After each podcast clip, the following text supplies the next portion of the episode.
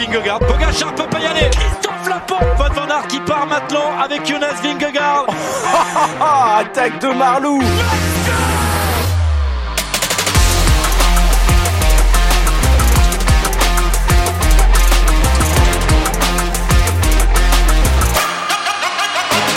Bonjour, bonjour à toutes et à tous et bienvenue dans un nouveau vélo podcast. Ça y est, la saison 2024 a repris.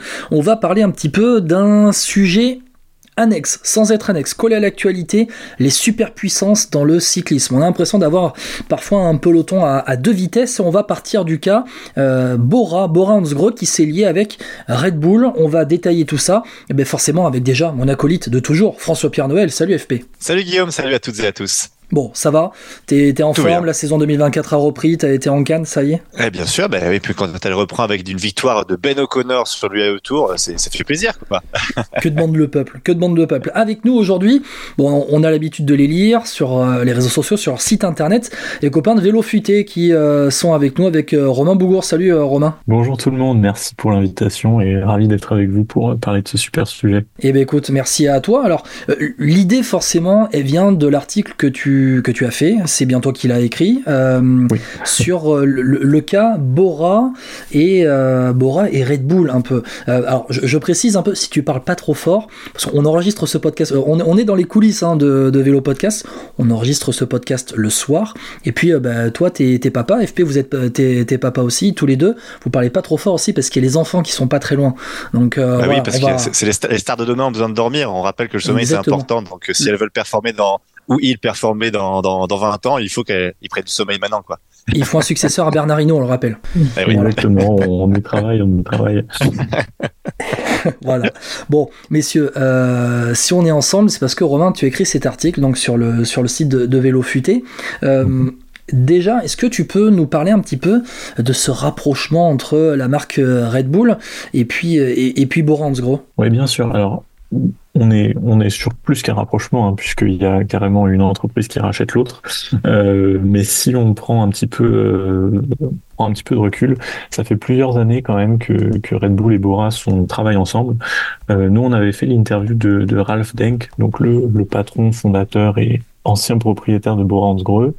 Euh, on l'avait interviewé en novembre 2022 et déjà à l'époque, il, y avait des, projets avec Red Bull et il nous avait dit oui, il y a d'autres projets qui vont venir. Euh, on n'a pas trop le droit d'en parler, mais euh, mais mais on, est sur un, partenariat de long terme et on est très heureux de travailler avec une entreprise pareille. Donc à l'époque, euh, ce qu'on savait euh, du partenariat entre les deux structures, c'était d'abord l'intégration de Anton Palser, donc un, skieur sponsorisé par Red Bull qui s'est reconverti comme cycliste et donc il a intégré l'équipe Borans Grohe. Profil plutôt grimpeur. Ouais, c'est ça. Bon, jusque là, pas trop de résultats euh, hors normes, en tout cas euh, qui, qui, qui, font parler de lui, mais c'était déjà un premier un premier point. Et ensuite, il y a eu la création de ce projet euh, Red Bull Junior Brothers, une équipe de jeunes, un projet autour de la jeunesse sponsorisé par, Red Bull pour recruter les, talents de demain. Donc ça, c'était vraiment les, les, premières bases du partenariat. Ils y sont allés petit à petit, je pense, depuis 2021. Et, euh, et là, effectivement, donc c'est euh, depuis, euh, je pense que ça a été finalisé cet hiver et puis ça a été validé du coup en, janvier. Red Bull a repris 51% et est entré au capital de, la structure de Ralph Tank, donc Ralph Tank Pro Cycling, en rachetant 51% des parts avec 51%, forcément, on devient euh, majoritaire.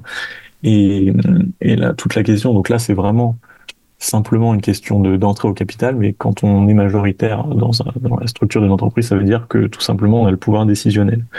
Donc ça, c'est vraiment le, ce qui change, hein. c'est que déjà ça se matérialise dans l'actionnariat et que du coup toutes les décisions stratégiques qui vont être prises par l'entreprise, eh bien elles viendront et elles seront validées par euh, par Red Bull et plus par uniquement par Ralph Deng qui était avant seul propriétaire.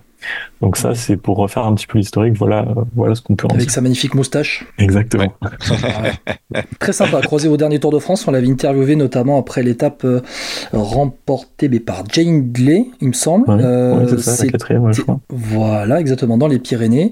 On l'avait vu avec sa petite bière à la main euh, répondre aux interviews. Très sympa, le, patron de, de Labora. Je te laisse poursuivre. Et FP, si tu as des questions, forcément, comme d'habitude, tu. Oui, une remarque et peut-être une question aussi pour débattre là-dessus, c'est que moi, ce qui m'intrigue avec c'est l'arrivée de Red Bull, c'est que on sait que Red Bull va dans des sports souvent extrêmes à la base. Hein. C'était un peu la marque de fabrique au départ. on les connaît surtout, bah voilà, évidemment par la, la Formule 1 ou les performances hors normes, que ce soit de skieurs, que ce soit, j'ai plus le nom autrichien de, ce, de cette personne qui était partie depuis l'atmosphère, je crois. Enfin, il y avait, c'était une image assez impressionnante. mais voilà, c'était quelque chose d'impressionnant. Le fait qu'ils arrivent dans le vélo, c'est un peu comme quand ils arrivent dans le foot. C'est que euh, j'ai l'impression que c'est le business qui rentre de plus en plus dans le vélo. Alors on n'a pas attendu Red Bull pour qu'ils que le business arrive. Hein. On s'entend bien. Mais je trouve que c'est vraiment là, on se rend compte que le vélo a les deux pieds dedans.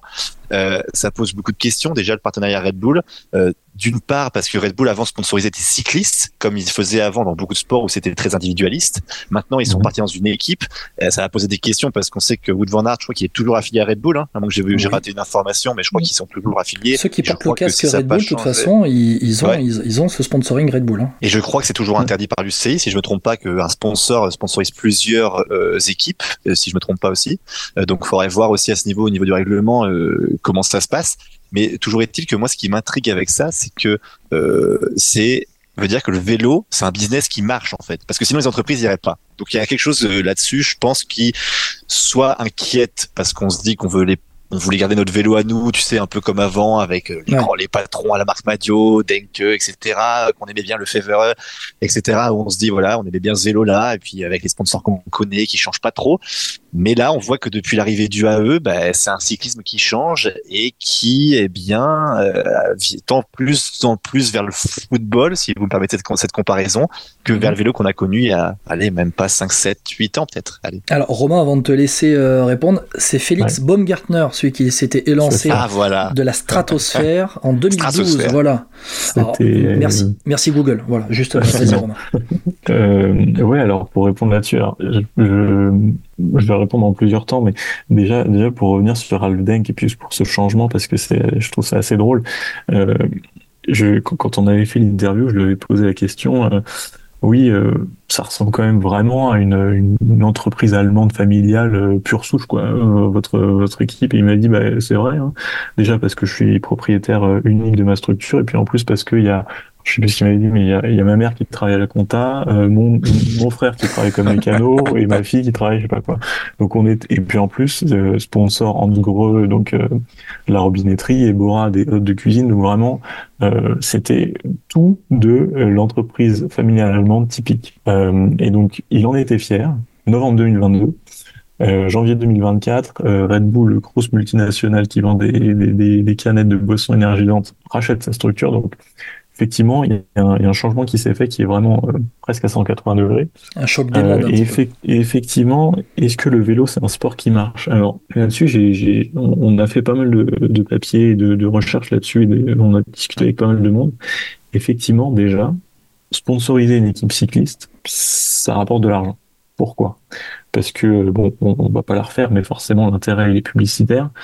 Et euh, j'avais parlé bah, d'ailleurs à une à la marketing manager de chez Bora, donc euh, Bora l'entreprise, pas Bora l'équipe, il disait qu'en fait, un euro investi en pub cyclisme, enfin, dans le cyclisme du coup, c'est 7 euros de revient. Donc en gros, euh, tu, tu payes un euro, tu gagnes 7 euros. Euh, Bora, faut savoir quand même que c'est une équipe, euh, enfin c'est une, entreprise assez fascinante parce que en fait, quand on regarde un petit peu le chiffre d'affaires de tous les gros sponsors, que ce soit Hans Grohe, que ce soit euh, Ineos, que ce soit Visma, etc. C'est des entreprises à plusieurs milliards. Bora, c'est une petite, une, une petite entreprise qui fait, allez, quand elle a commencé son, son sponsoring, en tout cas, c'est même pas 100 millions de chiffre d'affaires. Donc c'est c'est un, une mentalité assez différente et ils ont cru vraiment comme ça. Euh, donc et qui crée en 2010. Ouais, c'est ça exactement. Donc euh, et puis je pense que Bora, ils ont commencé en 2014 ou 2015 à, sponsoriser la structure.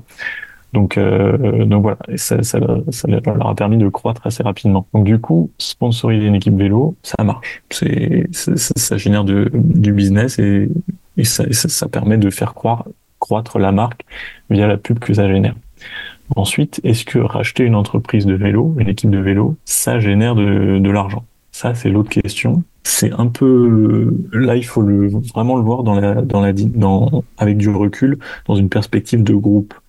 C'est-à-dire que si euh, moi je suis un investisseur privé et je veux me faire de l'argent en rachetant une équipe de vélo, je suis pas sûr que ça me rapporte grand-chose. Par contre, un groupe, un grand groupe, parce que là on parle vraiment de grand groupe, euh, que ce soit euh, donc Red Bull là, même si Red Bull c'est encore autre chose, mais un groupe comme Ineos, un groupe comme euh, AG2R, un groupe comme EF e Education First, qui eux, ces entreprises-là sont propriétaires de leur structure de, des équipes de vélo, elles c'est vraiment utiliser cette équipe de vélo comme vitrine médiatique immense et du coup accroître son image de marque, améliorer son image de marque, accroître sa communication médias tout simplement et du coup faire euh, faire grandir ses revenus euh, intrinsèques. Donc alors, je, te coupe, Romain, parce que c'est vrai que le vélo, c'est une publicité ambulante, 365 euh, jours sur, enfin, par an. Mm. Pendant le Tour de France, ce sont des millions de téléspectateurs à travers le monde qui voient, ben, vos, qui, qui, voient, qui voient la marque ben, pendant, pendant, les, pendant les trois semaines de course. Euh, c'est voilà, c'est une pub facile en fait, un petit peu. Tu, les gars ils mettent le maillot et puis ils tournent, pendant, ils tournent dans toute la France et dans le monde entier pendant euh, toute la saison, euh, été, été comme hiver. Et au-delà de ça, alors moi, je, on avait assisté, enfin j'avais assisté pour Vélo Podcast à la présentation de l'équipe Decathlon AG2R et c'est vrai qu'il y a toute une publicité aussi autour de, des mobilités douces, ce qu'ils appellent, avec le vélo, la place du vélo dans les villes et tout. Et aujourd'hui, pour ces sponsors, y a une manière un peu pas faire de greenwashing, mais euh, de. Dans le cas d'Ineos, je pense qu'on peut le dire, hein, c'est effectivement ça, hein, le, greenwashing. Ou Total Energy aussi. Hein. Ou Total Energy. On rappelle ce que c'est greenwashing, hein, c'est euh, quand même la manière de d'investir dans des entreprises, euh, ou en tout cas dans des secteurs d'activité qui sont plutôt écologiques, pour laver un peu l'image qui n'est pas forcément écologique à l'inverse dans le, dans le business de, de base. Euh, aujourd'hui, pour les marques, c'est ça, c'est vraiment de la publicité ambulante et une manière de redorer l'image. Quoi. Vas-y, Romain. moi, j'aimerais poser une question à Romain pour prolonger ce que tu dis, euh, Guillaume, euh, parce que moi, c'est ça qui m'intéresse un petit peu, peut-être commencer par là, parce que est-ce que le terme business, ça te choque quand on parle aujourd'hui de vélo, Romain? Toi, quand tu vois tout ça, c'est l'arrivée de Red Bull, je te parlais du AE juste avant, est-ce que tu trouves que s'il est juste ou est-ce que tu estimes, toi, qu'on est resté quand même on a toujours eu ces grosses marques et que au final c'est juste c'est les noms qui changent. Avec de l'ouverture de euh. capital, je rajoute. euh, non non mais effectivement c'est, le, terme business est bien est approprié parce que de toute façon le cyclisme change, on le voit. Le projet One Cycling il est pas là pour rien, il est là pour permettre au, cyclisme de, passer un step. Euh, ce qui est marrant, c'est que c'est un sport professionnel, mais c'est un des sports professionnels médiatisés les, les moins pros. Euh, dans le sens où on se rend compte que depuis l'arrivée de, Sky, puis avec euh, le Jumbo, on fait, on voit des progrès euh, dans l'approche, dans la diététique, dans le, dans l'analyse de données qui, sont qui sont exceptionnels depuis quelques années. Euh, après, je pense que quand on regarde les, équipes et quand on veut parler business, UAE, ils sont vraiment à mettre à part euh, dans, la, dans la même catégorie que Bahreïn, que Israël, où là, c'est une autre logique. C'est pas la logique de faire euh, gérer des faire des bénéfices.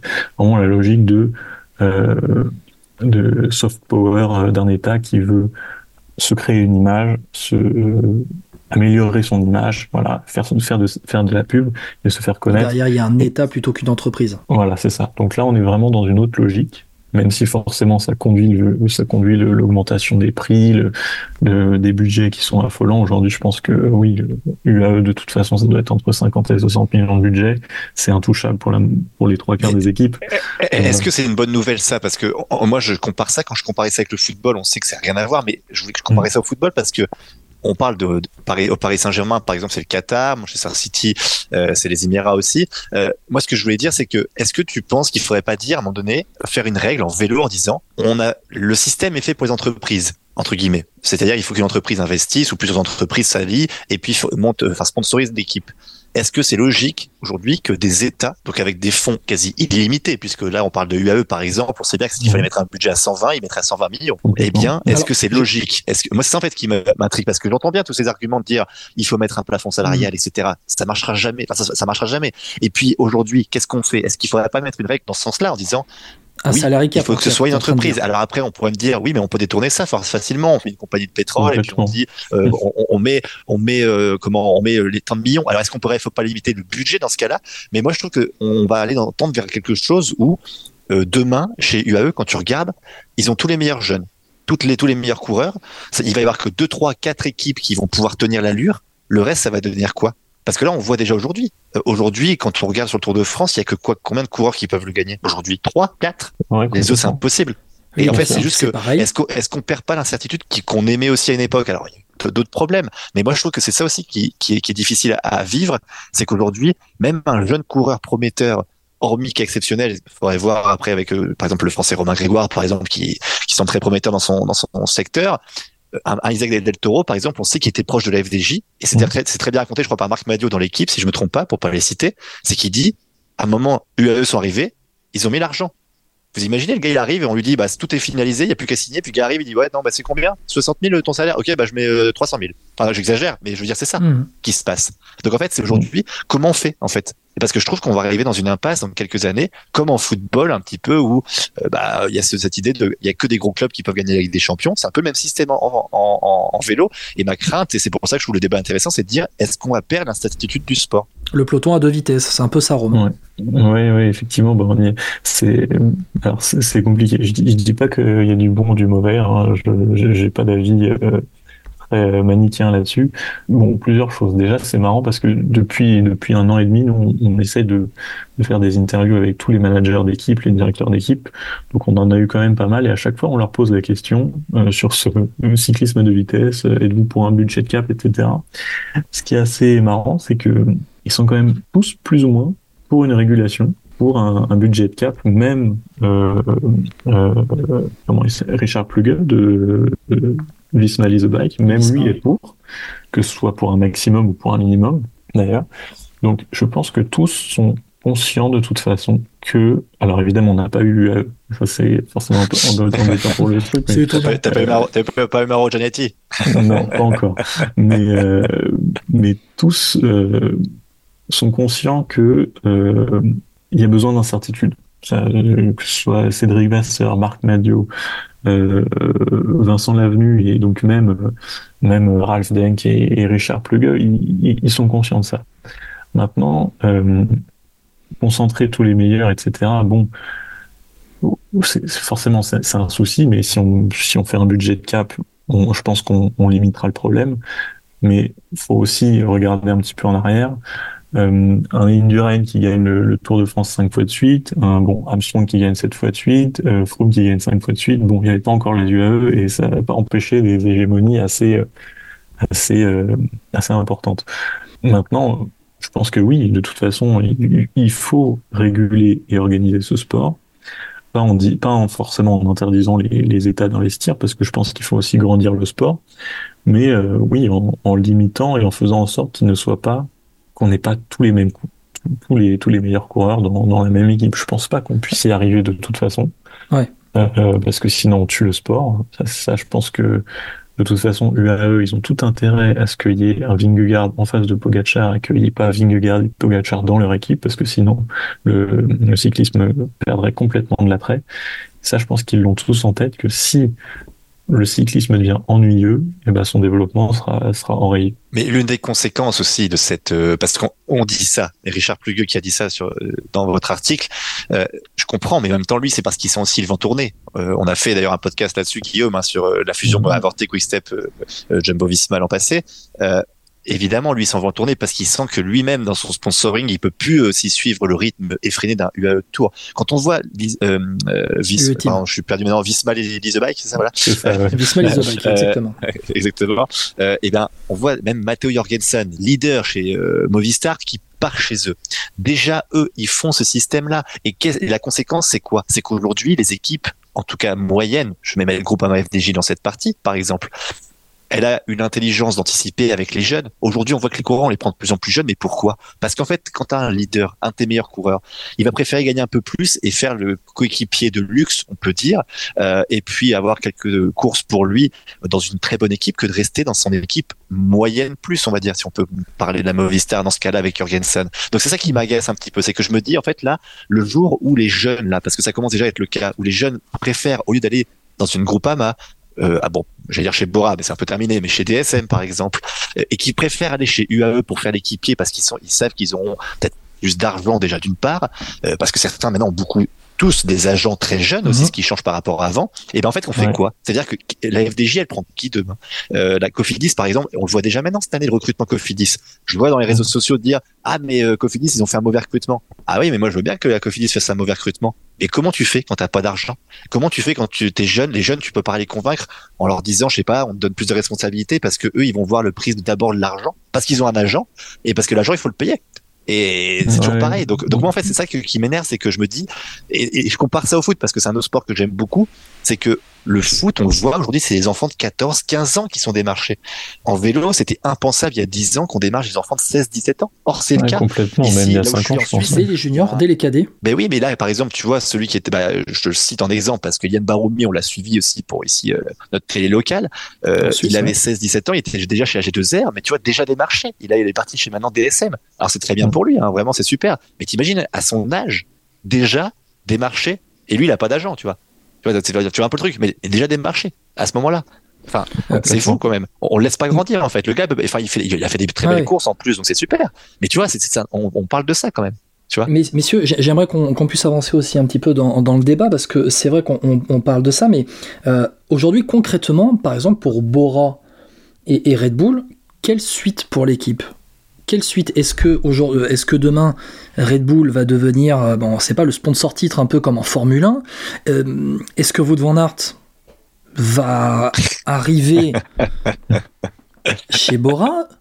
Non, mais, mais, mais c'est ça. Avec, avec, avec Remco je crois. Avec, avec Remco Evenepoel. Non, mais est-ce que les coureurs sous contrat avec Red Bull en sponsor un peu, euh, ben, en sponsor perso, vont arriver dans, dans l'équipe? Euh, Est-ce qu'il y a des clauses dans ça? Comment, comment ça se passe? Euh, Romain, tu as, un élément de réponse par rapport à ça, toi? Alors, sur les contrats de, des, des coureurs qui, qui, qui, ont un sponsoring avec Red Bull, ça, j'en ai, ai pas la moindre idée. Euh, Van, Van Aert, voir Van Aert Bora, ça, je trouve que ça ferait sens d'un point de vue euh, d'évolution de carrière et de etc. Ça, ça, je trouve que ça fait sens. Mais alors, est-ce que il va le faire? Ça, je euh, par rapport aux, aux clauses, je, je, ne sais pas.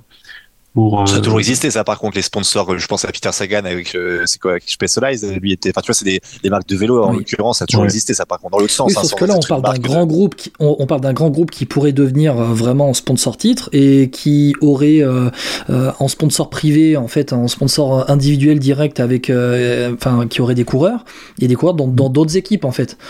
tu, tu, sponsoriserais, tu sponsoriserais un coureur qui courrait contre toi. Oui, bien sûr, non, non, ça c'est clair. Mais de toute façon, euh, euh, Bora, parce que là ils ont pris Roglic, c'est un peu le, le, lancement, tu vois. Ils ont profité d'un, mm. on va dire, d'un problème Roglic à, à Jumbo Visma l'an passé pour dire, bah voilà, on, on, le récupère. Mais évidemment, quand Red Bull arrive, tu sais que c'est pour aller faire une armada dans, dans un an ou dans deux ans. C'est obligatoire. Euh, enfin, tu vas pas. Euh, Red Bull t'annonce pas ça en janvier 2024 pour qu'en l'année prochaine, en 2025, tu aies un effectif qui soit pas capable de jouer euh, plusieurs grands tours, les classiques, Flandrienne, etc. Enfin, ce qui marche en tout cas dans le vélo. Oui, je, je pense aussi que c'est quelque chose qui, qui qui, qui, qui, est dans le pipe en tout cas. Enfin, ils, ils vont forcément le tenter et ils ont des arguments de poids ça c'est sûr. Et puis ça va, compter, ça, va compter beaucoup cette année les performances de Roglic parce que Roglic il est arrivé parce que lui aussi je crois qu'il était sponsorisé par Red Bull mais ça peut mais Red Bull c'est euh, ils ont la fibre jeune on le sait ils aiment beaucoup former des jeunes dans les effectifs et pour les monter au plus haut niveau mais le temps de faire ça, si Roglic performe pas, ils vont aller chercher quelqu'un d'autre aussi. C'est ça aussi qui va très vite chez Red Bull. Quand on sachant voit que, leur, sachant que Labora a déjà Jay Hindley, a déjà Alexander Vlasov, a déjà Wizebrook. Bon, euh, non, Eudebrook, il est parti. Hein. Oui, pardon, avec Eudebrook, excuse-moi, parti chez Visma Oui, mais il faut suivre, faut suivre, hein, messieurs, c'est que là. Ce qui, est, ce qui, au passage, ce qui, au passage, est en totale incohérence avec la stratégie Red Bull. Hein. Enfin, je sais pas ce que t'en penses, Romain. Moi. Là, le départ de Eudebrook était une grossière erreur et je ne comprends pas comment c'est possible. Ben oui, mais je, ça, je pense pour le coup que c'est d'autres facteurs qui ont joué et qu'il avait pris sa décision avant. Mais, euh, mais oui, pour, pour, revenir un petit peu sur ce que Red Bull peut apporter à bord au-delà de d'un budget éventuellement qui sera à la hausse parce que a priori il n'y aurait pas de, de, naming en tout cas à court terme. Mais ce qui est sûr c'est que effectivement ils vont chercher à, appliquer les chercher ils vont chercher les synergies avec leurs autres sports. Et je trouve que on disait au début que oui la Formule 1 c'est un sport extrême on voit pas trop le rapport je pense quand même qu'il y a des, c'est le cas pour tous les sports, mais je pense quand même qu'avec la Formule 1, il y a quand même une grosse importance de mécanique, de, de, de machines, de, de, de, tests de soufflerie, euh, d'analyse de données, etc. Je pense quand même qu'ils vont apporter pas mal de ces méthodes-là, de ces méthodologies, de ces Je suis d'accord on euh, rappelle que le moteur est interdit hein, en vélo, hein, pour ceux qui nous écoutent. Hein, mais... le moteur, oui, mais je pense. Avec que... Roby, je vais aller en test de soufflerie avec ma Max Verstappen d'ailleurs. Eh ben, ce serait pas impossible. non, non, c'est vrai. Non, non, mais tu as totalement raison. Et je suis assez d'accord avec toi. C'est que c'est les, quand tu es ingénieur, en tout cas en Formule 1 ou quoi, je pense que euh, c'est possible de te remettre dans le vélo après en changeant des, données ou quoi. C'est très très possible et c'est tout à fait juste euh, ça d'avoir cette expérience là. C'est, j'y réfléchissais justement en même temps. Euh, à part Renault à une certaine époque, mais Renault, je sais même pas si c'était en Formule 1 en même temps qu'ils étaient dans le vélo, mais on n'a pas de cas comme ça, hein, je crois. Je réfléchissais justement, mais parce que Renault, ils ont été longtemps en Formule 1, mais est-ce que c'était même époque de, de Hino, je crois pas. Je, sincèrement, je, je crois pas. Je... Guillaume, toi, toi, t'en penses quoi de l'arrivée de Red Bull dans le, parce que toi, on a, on a un peu donné nos avis avec, euh, avec Romain. Est-ce que toi, t'as un avis tranché là-dessus? Bah, je trouve que c'est une bonne chose parce que c'est aussi un signe que le, le, vélo attire encore. On parle de crise économique depuis le Covid, de marques qui sont un peu frileuses, mais au contraire, j'ai l'impression que les marques auront de plus en plus envie d'investir. On a vu la série Netflix euh, qui est aussi un, un plus dans, euh, dans la visibilité des marques qui investissent dans le vélo. On voit Decathlon investir et euh, ben, racheter un peu la, société de Vincent Lavenu euh, pour euh, gérer Decathlon à G2R maintenant. D'ailleurs, on s'est tapé une présentation en anglais pour une équipe française, c'était génial. C'est pas, pas Decathlon qui a racheté hein, pour le coup, c'est AG2R qui a fait le rachat. C'est AG2R, oui, il y a une naming. Fin 2022, mais je pense qu'ils ont, ils ont opéré un plan stratégique complètement différent depuis le rachat. Et euh, ça passait par un partenariat de premier plan et les quatre jours arrivés au bon moment. C'était la société France Cyclisme de Vincent Lavenu, si je me trompe pas. C'est ça, exactement. Mais Decathlon, et on parle de ça parce que là, on parlait de la Formule 1 avec Red Bull, mais Decathlon aussi apporte son expérience parce que certes, Decathlon, on peut savoir, l'image qu'on a de certains, c'était parce qu'il y a quelques, il y a peut-être 20 ans, Decathlon, les produits étaient bas de gamme. Je parle de bas de gamme vraiment, c'était pas cher, c'était l'objectif de Decathlon.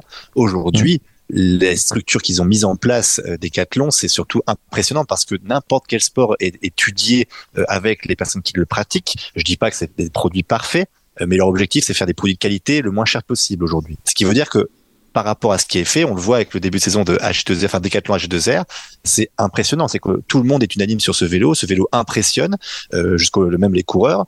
Euh, on attendait de voir les premiers résultats. Force est de constater que ça semble être le cas. Donc on voit aussi que euh, Decathlon peut être aussi une marque qui compte euh, dans le cyclisme de demain. Oui, et puis Decathlon, c'est le leader mondial des équipements sportifs et c'est 15 milliards d'euros de chiffre d'affaires. Donc c'est, on parle de grosses structures, c'est une très très grosse ah, mais structure. Les Français sont, oui, là-dessus, on n'est pas mal lotis. Il hein. faut avouer que quand on parle de la Française des Jeux, Vas-y FP, dis les nordistes sont au top. Vas-y, l'usine basée. Ah, Decathlon, bien sûr, les nordistes sont au top. Non, mais après, il faut, en plus, euh, terre de vélo, il fallait bien un sponsor nordiste quand même dans le cyclisme mondial. Il y a déjà Cofidis, mais Cofidis, mais voilà, on a, il y a pas de sous. il faut, il faut que, c'est ça, il y a plus de sous à Cofidis. Le comble quand même. non, non, c'est. Mais, mais en fait, voilà, et c'est là aussi on voit la, la, difficulté du cyclisme mondial quand on voit euh, les, les, équipes, euh, même euh, là, je voyais Arkea, BNB qui s'allient pour essayer de survivre dans cette division, même si ça va être très très compliqué en World Tour. On, Cofidis, ça va être aussi un, combat de tous les instants. Euh, c'est quand on voit Groupama qui fait sixième l'an passé au niveau mondial, c'est exceptionnel. C'est des choses qui, je pense malheureusement, qu'on ne verra plus dans les prochaines années. On le voit bien avec le recrutement qu'on fait côté français. Bah, alors messieurs, euh, euh, euh, tant qu'on y est, vous considérez aujourd'hui Bora parmi les, les, superpuissances du, du, peloton? Dans les superpuissances, j'inclus UAE, j'inclus Visma Lisobike, j'inclus Ineos, et j'inclus Soudal Quickstep. Mais Ineos, tu sais que c'est fini maintenant. Ineos, Ineos, il veut récupérer son blé. il, veut récupérer son blé, Daniel Radcliffe. Oui. J'ai dit Daniel Radcliffe. Non, c'est comment Jim Radcliffe. Pardon. Jim Radcliffe pour aller à, Manchester. oui, je sais. Non, non, mais il veut, c'est ça, hein. il veut récupérer son argent. Enfin, il veut récupérer, il veut plus mettre au pot, quoi. Bah, en tout cas, c'était le top 4 historique, un peu des dernières années. Euh, le top 4 des années futures, ça serait quoi? Ça serait Bora, euh, Visma avec UAE euh, et on peut encore considérer Soudal Quickstep ou alors plus Alpecin? C'est marrant parce qu'il y a deux ans, on avait fait un article, le Big Five en, en cyclisme, et donc on avait mis dans dans ce Big Five, ces quatre équipes-là, plus, euh, plus Bora, parce que fin, fin 2022, on était quand même sur, sur Bora qui gagne un grand tour, etc. Et je pense que c'est un bon prisme quand même pour pour dire quelles sont les top teams, c'est celles qui sont capables de gagner un grand tour. Et aujourd'hui, on se rend compte finalement que les quatre que tu as cités, euh, c'est les seuls hein, qui sont capables de gagner un grand tour. Enfin, je veux dire, si Remco, euh, Vingegaard, Pogacar ou est aligné sur un grand tour, il n'y a pas photo. Le dernier hors de ces équipes-là à avoir gagné un grand tour, est-ce que ce serait pas Simon Yates ou non Carapaz?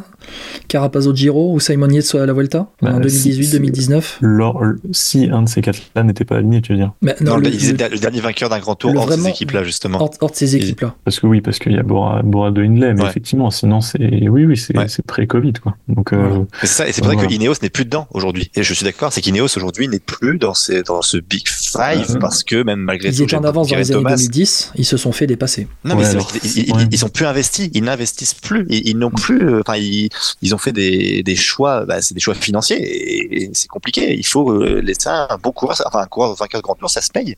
Et, c'est compliqué. Et toutes les rumeurs, euh, pardon, vas-y Romain, parce que je te... Non, non, mais effectivement, enfin, c'est un vrai sujet. Moi, j'avoue que je suis pas aussi euh, aussi sûr de que toi là-dessus du fait qu'il se désengage complètement parce que non non non il c'est-à-dire qu'il met plus la main il a investi plus comme avant. C'est-à-dire qu'aujourd'hui ils ont un budget ils doivent rester dans ce budget dans ce cadre-là. Quand je disais il veut plus mettre de blé c'était dans le sens là tu vois c'est que le budget il est peut-être de, 30 millions et il reste parce qu'avant ils avaient pris Porte, Kiatowski ils avaient pris Viviani ils avaient même à 50 ans.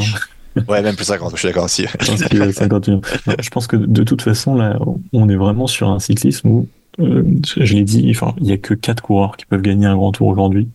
Euh, je veux dire là cette année, on, on, va pas se mentir. Pogacar au départ du Giro, il y a aucun des trois autres face à lui. Il y a 90% de chances qu'il gagne, euh, sauf accident. Le Tour de France, il y a les trois autres. Il y a, il y a, il y a Remco. Euh, euh, Roglic et puis Pogacar. Bon, le, le podium, fort à Paris qu'il y, a, il y a trois de ces quatre là dessus.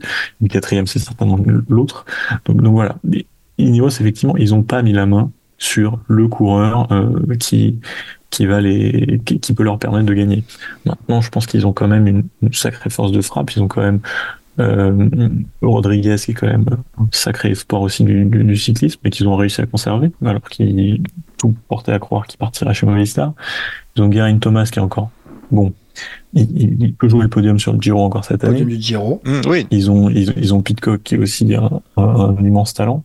ils avaient fait aussi un gros contrat à Egan Bernal qui a eu un grave accident aussi. Voilà, c'est ça. Je, je, pense que euh, on ne sait pas ce qui va se passer avec Remco. Si je me trompe pas, il a pas non plus masse d'années de contrat devant lui. Euh, D'où aussi tout, tout, tout, tout, les, tout le dossier autour de lui l'année dernière. Donc voilà, je je, je pense pas qu'une équipe, qu'une entreprise comme Ineos, qui génère encore une fois, ça doit être 8 ou 9 milliards de, de chiffre d'affaires, 50 millions de, de, de, budget dans une équipe de vélo qui, qui leur porte autant d'images, même s'ils rachètent Manchester, même s'ils sont à Nice, même s'ils sont dans la voile, je, ouais, je, j'imagine mal qui se, qui se stoppent et qui dégringolent. Ah Pour moi, ils sont encore dans le top 5 euh, des, des, des, des top teams. Alors, je, je, te rejoins là-dessus. Euh, alors, je, je, sais pas, je me suis mal exprimé. Je voulais pas dire dans le sens qu'ils vont arrêter, que dans les prochaines années, ils n'existeront plus. Je, pense mm. que Ineos a changé, a, a, changé de virage en disant on pourra jamais rattraper financièrement, malgré tout, UAE, ce genre d'équipe. Parce que Pogacar, ils l'ont prolongé tellement longtemps, c'est impossible de récupérer. Ouais, Vingegaard, euh, ça va être compliqué d'aller chercher. Non, mais voilà. Ils sont bloqués, c'est clair. Et, et, ils ont changé un peu de, de prise en disant, OK, les grands tours, ça va être très compliqué. On peut faire un podium, pourquoi pas un jour gagner sur un coup de chance dans le sens le, le favori tombe par exemple euh, mais ils ont visé plus les classiques. On les a vus beaucoup plus performants en classiques. Euh, Van Damme, quand, ils gagnent, quand ils gagnent Paris-Roubaix. Et donc, ils ont cherché un peu à, à gagner ces courses-là, ce qui était jamais le cas avant. Rappelez-vous, l'époque Sky, euh, moi, Paris-Roubaix, euh, le premier Sky, on le voyait euh, au bout de 20 minutes. Hein. Enfin, c'était assez compliqué. Donc, ils ont changé un peu ce côté-là. Et je pense que c'est parce qu'ils ont aussi compris que financièrement, il fallait chercher des coureurs, enfin, un prix exorbitant. Chez les jeunes, chez les jeunes, on voyait, ils ont quand même perdu des, des, des bons coureurs. Donc, moi, je trouve que ils ont je dis pas qu'ils sont rentrés dans le rang, mais ils seraient entre les top teams et les moyennes teams. Voilà, on faudrait faire une case un peu pour eux, quoi.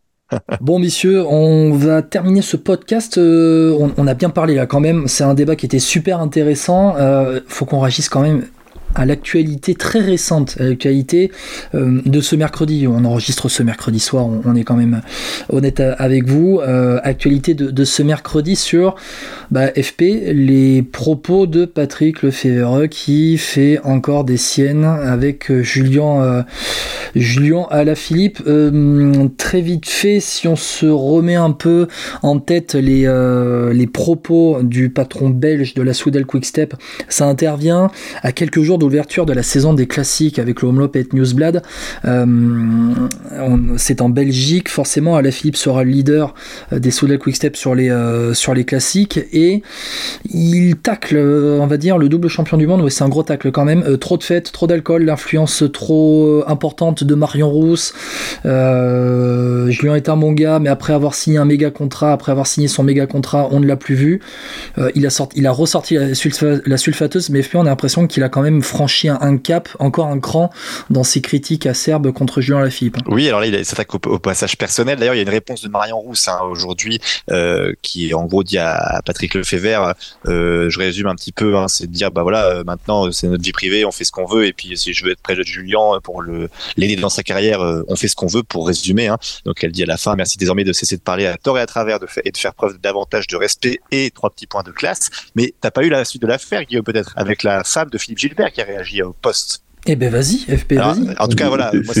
C'est pas un fake, ça, on est d'accord. Hein, c'est bah, justement, euh, a priori, encore une fois, voilà, c'est effectivement le, commentaire existe. A priori, euh, je sais pas, il y a plusieurs, alors effectivement, euh, personnes sur Twitter qui confirment que c'est bien elle, apparemment la femme de Philippe Gilbert. C'est vrai qu'on n'a pas eu de confirmation pour l'instant d'un média, on va dire dit sérieux, si je peux me permettre. Donc, en tout cas, il y, a une réaction aussi de la femme de Philippe Gilbert qui visiblement critique Marion Rousse en, en, défendant Patrick Lefebvre. voilà, avec avec une très belle citation de fin. Alors, on va voir, j'espère que c'est pas un fake parce qu'elle est très belle. C'est, il y a un proverbe qui dit que tu as voulu manger du mouton, et eh bien maintenant tu chies la laine. Signé Madame El Fares Gilbert. Alors euh, voilà, El Fares, ça me fait penser à l'ancien coureur cycliste Julien Fares. Je sais pas si c'est un lien. Je sais pas si c'est un lien ou pas, si c'est l'ex de Julien Fares. En tout cas, voilà, c'est une affaire à suivre. Mais pour résumer grossièrement, en restant sur ce qu'on sait de sûr, euh, Patrick Lefebvre, je pense que là où il est trop dur, c'est que si Julien Philippe, euh, par exemple, n'avait pas eu ces blessures qu'il a eues et qu'il avait vraiment été moins bon je dis pas que c'était justifié, mais je pouvais comprendre qu'il soit un peu dégoûté parce qu'il l'a prolongé en donnant un gros contrat à Julien Philippe et il n'a pas les résultats escomptés. Or, ce que tu peux pas oublier, c'est qu'il a quand même eu deux graves blessures. Et ça, je trouve que c'est quand même assez culotté de la part de Patrick Lefebvre de pointer du doigt, ce qui est peut-être vrai, faux, peu importe. Après, euh, enfin, généralement, c'est tous des pros. Julien Philippe, euh, je sais pas s'il a changé de mode de vie depuis qu'il a eu ses blessures ou pas. En tout cas, je trouve que c'est un peu vache de faire ça, surtout avant sa dernière saison et avant les premières courses quoi. Enfin, je trouve c'est, je comprends pas se tirer une balle dans le pied comme ça. Après, on le connaît, il est cash, euh, très grand euh, directeur d'équipe, rien à dire. Mais je trouve qu'il a peut-être manqué de stratégie, peut-être humaine en tout cas. Mais on sait que c'est pas un grand RH, donc on n'est pas surpris. Ouais, bon, Romain. Je suis encore un peu plus vindicatif parce qu'en fait, je, je, je comprends bien la stratégie de, de Lefebvre de, de bousculer fort son, son coureur en public pour lui mettre la pression et pour faire réagir son orgueil. Et ouais vraiment provoquer une réaction d'orgueil et que du coup le mec se dise ok là je vais lui montrer qu'il a tort et je, vais lui montrer que je suis le meilleur. Euh, c'est ce qu'il fait à chaque fois. voilà je comprends je comprends très bien cette euh, cette technique euh, mais je pense de un qu'elle marche seulement avec certains types de, de personnes. C'est pas seulement le, dans le sport de haut niveau, hein, mais vraiment dans n'importe quoi. Donc déjà, ça marche pas avec tout le monde. Et de deux, surtout, je trouve que là, autant avant, il se, il se, il restait sur ce, sur ce coup de oui, les performances sont pas au niveau, blablabla. Là, il va plus loin et surtout, je trouve que ce qui, ce qui, ce qui dépasse les bornes, et c'est pour ça que ça fait réagir Marion Rousse d'ailleurs, c'est de, c'est de mettre euh, sa vie privée dans le lot. Bon, il insulte pas vraiment parler de sa femme, mais enfin c'est pas loin. Et ça, je trouve que pour moi c'est une limite à pas franchir. Et je pense que pour euh, Julien, là, on a je, je, serais lui en tout cas, et je pense que je pense que c'est quelque chose qui, qui va se produire. Il va vraiment être dans une dans une dans une dans une réaction où il ne va pas avoir envie justement de lui montrer qu'il avait raison, mais euh, je pense que ça peut avoir que des, effets négatifs Et vraiment, je trouve que c'est une très très mauvaise sortie. En plus du timing, mais ça peut aller au pénal. Ça peut aller au pénal, ça. Hein, ce qui est, moi, le management toxique et. Alors pénal, je sais pas. Après, oui, sur le harcèlement moral peut-être euh, là-dessus. Bah, euh, quand même. Euh, étalage dans l'étalage dans, dans, les médias. Mm. je, je veux pas non plus dire n'importe quoi. sachez d'ailleurs pour moins que ça, qui sont allés devant dans la justice. Je me permets au passage un petit mot. juste trois médias belges assez, on va dire fiable le soir notamment euh, confirme l'information pour la femme de Philippe Gilbert e. et voilà. Donc juste comme ça vous comme ça voilà, alors j'ai sous les yeux j'ai sous les yeux aussi le, le commentaire de DH enfin relayé ah, par dh.be dhnet.be euh, Betty, euh, Betty Pace sur euh, sur Instagram. Cela s'appelle le revers de la médaille Marion. Et encore Patrick n'est-elle qu'un tiers du comportement de ton homme? Tu devrais même même faire profil bas à ce sujet. Ça allume ça allume quand même hein. voilà. Ouais et, ouais, c'est vrai. Alors après, euh, beaucoup de gens pensent euh, tout bas. C'est des, franchement, moi, je trouve ça inutile. Franchement, c'est, je dirais son commentaire. Je, je pense que là, là, là c'est le règlement de compte de Marion Rousse. Je pense avec la femme de Philippe Gilbert qui devait peut-être pas s'apprécier d'une certaine époque. J'imagine. Je vois pas sinon comment ça se passe. Mais c'est vrai que euh, Patrick Lefebvre, en faisant ça, il crée cette polémique entre les deux euh, compagnes, par exemple. Et du coup, euh, c'est super pour Julien Philippe quand il va commencer sa, sa, campagne de classique parce que super, il a sa femme qui est en train de s'embrouiller avec la femme de Philippe Gilbert. Enfin, c'est des choses qui peuvent te sortir de la course quand même et puis que, qui te font penser à autre chose. Donc, moi, je trouve aussi que au niveau de timing, c'est un peu nul. Et d'ailleurs, Patrick Lefebvre a refait une interview aujourd'hui euh, en précisant que euh, ses propos ont été entre guillemets, alors je dirais pas mal traduit, mais qu'en disant en néerlandais, c'était pas comme de cette façon-là et qu'en anglais, voilà. Donc, euh, voilà. Il vaut, mieux qu'il parle français, on le comprendrait mieux, je crois. On, va avoir une fin à la démarre, en fait, pour euh, Jean Philippe si ça continue. On rappelle qu'Arnaud Démarre était, était parti au 1er août chez Arkea. Non, non, je crois pas. non, non. Ça, ça pourra arriver quand même, non? Non, il y a, il y a un truc. Si ça continue moi, comme moi ça. je suis Philippe, je fais pas ça. T'as vu le contrat qu'il a chez, chez Quickstep? Il va, part pas, profite, prend jusqu'au dernier centime à, Patrick Lefebvre, justement. À six mois près, six mois près, attends, bon, euh, Philippe est quand même dans une partie de sa carrière où il faut quand même. Euh, moi, écoute, je reste, hein, même si je cours plus. Hein. Sincèrement, tu vas regarder l'argent à ce niveau-là sur six mois alors que tu as pris ton contrat. Mais tu sais que de toute façon, tu vas, tu vas, avoir une autre équipe l'année prochaine. Euh, les six derniers mois après au 1er août, quelle course il a comme objectif, Julien Philippe? Oui, mais si déjà sur six mois, et, imaginons sur six mois, tu peux, tu peux te faire, euh, tu peux te faire largement, largement plus plaisir qu'une fin, alors, oui. une fin à la n'importe nawak euh, sur la quick step. Euh, voilà. Mais bon, moi franchement, je pense qu'il va prendre l'argent. Enfin, je veux dire, c'est moi. Il faut, fais, fais, fais, le, fais le raquet, le flamand. Il a de l'argent de toute façon. c'est un bon argument et en même temps, j'aime à croire que il a envie de montrer que l'autre a tort, mais pas pour lui, dans une autre équipe. Donc effectivement, euh, je, je, suis Guillaume, même si euh, l'argument de je vais te prendre jusqu'à ton dernier sou, euh, c'est un bon argument. c'est un argument imparable de toute façon, tu, tu, tu le sais très bien.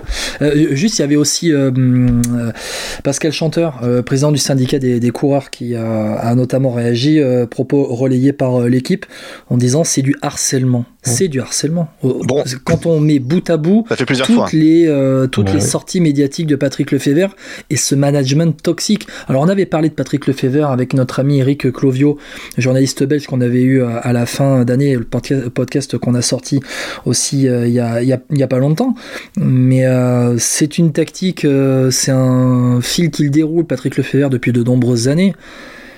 Mais au bout d'un moment, s'acharner sur le même gars en permanence. Alors nous, ça nous touche parce qu'on est français. c'est la première fois qu'il s'exprime aussi cash hein, quand même, hein, parce qu'avant il critiquait plus les performances sportives. Hein. Avant, avant c'était plus les performances sportives. Aujourd'hui, c'est vraiment euh, la vie privée à fond. quoi. C'est vraiment dire ouais, c'est un alcoolo en gros pour résumer. Enfin, il, sort trop et puis euh, et puis mmh. voilà quoi. Et puis du coup, il est pas performant. Là, c'est en fait là où, là, où tu peux que c'est du harcèlement, c'est que pour la prochaine équipe, euh, quand tu vois ça, tu peux te dire ah ouais, en fait, un Philippe, il est pas si on va dire, comment dire, si pointilleux que ça, il sort beaucoup, euh, super, si je le ramène dans mon ah bah, équipe l'an prochain, quoi. Ça, en fait. Ça, nuit clairement à l'image du coureur, c'est sûr, parce que même si euh, sur 100 personnes, seulement 5 vont croire mot pour mot ce que dit, ce que dit Lefebvre, bah, ça reste 5 sur, 100 qui, qui, qui n'auraient rien dû apprendre, quoi. Et, je trouve qu'en plus, dans, dans, dans, une époque où on parle de plus en plus de santé mentale et on, on parle de plus en plus de la santé mentale des sportifs de haut niveau qui sont soumis à haute pression, etc. Euh, bah, je trouve que il, est quand même à, contre-courant de son époque et je pense que ça, c'est un peu la preuve que son type de management, euh, bah, il a 69 ans le Federer. Hein, ah bah c'est la fin. c'est la fin. J'ai le respect des anciens, mais je pense que c'est la fin. Est-ce que ce serait peut-être pas le coup de trop aussi euh, pour pour lui euh, Ouais, puis on, on, oublie notre argument, c'est qu'il a été donc papa euh, il y a pas longtemps et bon, c'est vrai que Romain et, moi on peut peut-être savoir ça. C'est vrai que c'est fatigant aussi ça et c'est quelque chose qu'on oublie aussi, c'est que bah, la vie familiale pour des sportifs de haut niveau, bah, un changement comme ça, ça compte. Hein. On dort moins, on fait aussi, on a d'autres priorités et donc ça, s'en ressent aussi. Donc je pense que ça, ça, joue. On a vu plus d'un cycliste devenir papa et avoir des baisses de forme, des performances en baisse. Vingegaard et papa aussi, on se souvient... il a quand même gagné le Tour de France, mais. oui, mais on peut se souvenir par exemple d'un Vincenzo Nibali qui prenait beaucoup moins de risques en descente depuis qu'il est devenu papa. Il avait expliqué ça dans une interview aussi. C'est logique, hein. et ça, ça paraît totalement logique, mais bon après, on va dire que le côté humain de Patrick Lefebvre. Euh, euh, je pense que c'est un peu euh, quand tu gagnes, tu es le chouchou, tu t'adores et tu ça doit être incroyable et quand tu gagnes un peu moins, c'est bon bah tu me coûtes cher et et voilà quoi. Bon, et, au revoir. En clair, depuis qu'il a Remco Evenepoel, à la Philippe est maintenant euh, réduit au statut de de paria, de valet, voilà, ou, de, ou, de, paria. Bon, messieurs, je crois qu'on en a pas mal dit sur euh, sur ce cas à la Philippe, euh, Patrick Lefebvre. On va voir ce qui va se passer dans les prochains jours. On sait que euh, il y a ce week-end l'ouverture des euh, classiques avec Homelope et Newsblad en Belgique, qui aura une semaine plus tard les, Strade Bianche avec euh, Paris-Nice-Tirreno et on va embarquer avec Milan-San Remo. D'ailleurs, je vous invite à réécouter le podcast qu'on a sorti début février, sur, il y a quelques jours, sur eh bien, la fusion avortée entre, la, entre la Soudal et l'ex Jumbo Visma devenu Visma Bike. FP, on va terminer ce podcast sur ça et on va se dire aussi à bientôt quand même dans Vélo Podcast parce que bah il y a quoi? Il y a les classiques qui vont euh, donc démarrer euh, ce week-end. On va faire après, on fera la semaine prochaine, après le Homelop et Newsblad, un petit état des lieux euh, des leaders sur les différentes classiques. Et puis aussi la saison des tours qui arrive, Paris-Nice, Tirreno, ça y est, c'est parti maintenant. On, va bien s'amuser. Puis on, espère évidemment revoir nos équipes françaises à l'œuvre qui font plutôt toutes un bon début de saison. En tout cas, il n'y a pas de catastrophe pour l'instant. Donc, impatient de voir ça aussi. Et puis, de voir, voilà, c'est toujours pareil. C'est, on est pressé. La première classique pavée, Paris-Nice qui arrive voilà, c'est ça sent bon le retour, quoi. Ça, ça fait plaisir, ça fait plaisir. Oh oui. c'est, le meilleur moment. Hein. Ah oui, clairement. clairement. Exactement. Enfin, le meilleur moment, c'est, le 8 avril et Paris-Roubaix, mais bon, ça, c'est autre chose. ah. Mais Fête nationale apparemment à en PVL. Exactement, c'est ça. FP, on en profite pour terminer ce podcast pour remercier Romain Bougour de Vélo Futé d'avoir été avec nous. Top. Euh, on rappelle quand même le, le travail de grande qualité de vélo futé, vélofuté.com. Et sur les réseaux sociaux, vous aurez tout ce qu'il faut pour suivre la saison cycliste. Euh, maintenant, ils, sont, ultra connus. De fond en comble de Ils sont ultra connus, je crois qu'ils sont cités sur l'équipe TV, je crois. enfin, c'était pas ça, non Il me semble. sur, Eurosport, oui. Ah, Eurosport, pardon, pardon, c'est Eurosport. Oh, Eurosport, excusez-moi. Merci beaucoup. C'est encore mieux, non C'est super gentil de m'avoir invité. c'est top. Et c'était super sympa, donc merci beaucoup. Et merci à toi. Tu fais la pub vite fait du petit jeu fantasy que vous avez lancé? Euh, Ouais, ouais, bah on peut carrément. C'est un jeu fantasy qu'on a, qu'on a lancé euh, en, tout début d'année. là. Enfin, c'est surtout le Titouan, donc euh, euh, le Titouan allemand. Alors, pour, l'anecdote, on est deux cousins et on a créé le vélo futé dans le Covid. Donc voilà, juste pour situer l'équipe. Mais ouais, c'est Titouan qui s'en est occupé. qu'on avait, qu'on avait déjà eu. Ouais, qui a lancé le truc. On a pas mal bossé avec une équipe de développeurs euh, en décembre pour pour créer ça. Donc du coup, c'est on, l'a voulu un petit peu dans l'esprit MPG comme au foot, donc euh, avec euh, de la stratégie où on fait un mercato au début de l'année, sélectionne un, un certain nombre de coureurs. Et il y a l'aspect stratégie en plus qui est qu'on choisit les courses euh, auxquelles on va participer dans l'année. Alors évidemment, on participe à toutes les World Tours, mais pour toutes les points pro et points 1, on est obligé de les sélectionner en début de saison. Donc il y a quand même un aspect stratégique assez important. Je me sens particulièrement con d'avoir raté euh, l'Algarve euh, alors que j'avais Martinez par exemple. ça c'est un détail. Il y a trois points, trois points transfert aussi dans la saison, euh, fin avril, fin mai et euh, je me demande s'il y en a pas un fin juillet. Donc voilà, donc pour euh, faire des, changements de, coureurs et puis du coup ça rajoute le côté stratégique parce qu'on se dit peut-être qu'on doit prendre d'abord des, des Flandriens et puis on les change pour des, pour des spécialistes de grand tour. Donc voilà, il y a toute la notion de stratégie. On peut encore s'inscrire? Non, malheureusement, c'était ah. c'était inscription à l'année prochaine, Guillaume. À l'année prochaine. Mais, oh mais ouais, on espère qu'on va pouvoir le relancer parce qu'on a on a pas mal investi. Hein. On, a, on, a, on a fait ça sur nos fonds de tout ce qu'on avait gagné depuis depuis trois ans. C'était pas grand chose, mais bon, on était fiers de l'avoir et on espère qu'on va pouvoir continuer à le développer, à l'améliorer, puis à le relancer l'année prochaine. Ça c'est clair. Bon, Eh bien, c'est noté, voilà.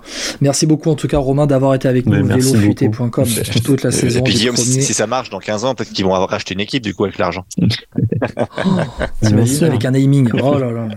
Euh, bah, c'est vrai que nous, nous, on s'appelle VF quand on va vite, et quand on voit le VF groupe Bardiani euh, qui, qui, arrive, ça nous fait quand même un petit peu tout drôle. tu m'étonnes.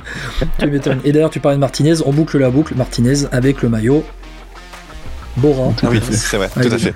En Algarve. Voilà, c'est une manière de boucler la boucle et de terminer ce podcast. Merci, merci à toutes et à tous de nous avoir suivis. À très bientôt dans Vélo Podcast. FP Romain, à très bientôt. Ciao, ciao. Ciao, ciao. N'hésitez pas à commenter et à liker évidemment la, vidéo YouTube et puis euh, à mettre 5 étoiles évidemment sur Apple Podcast, Podcast et tous les podcasts sur lesquels vous écoutez euh, Vélo Podcast. Allez, ciao à tous. Ciao.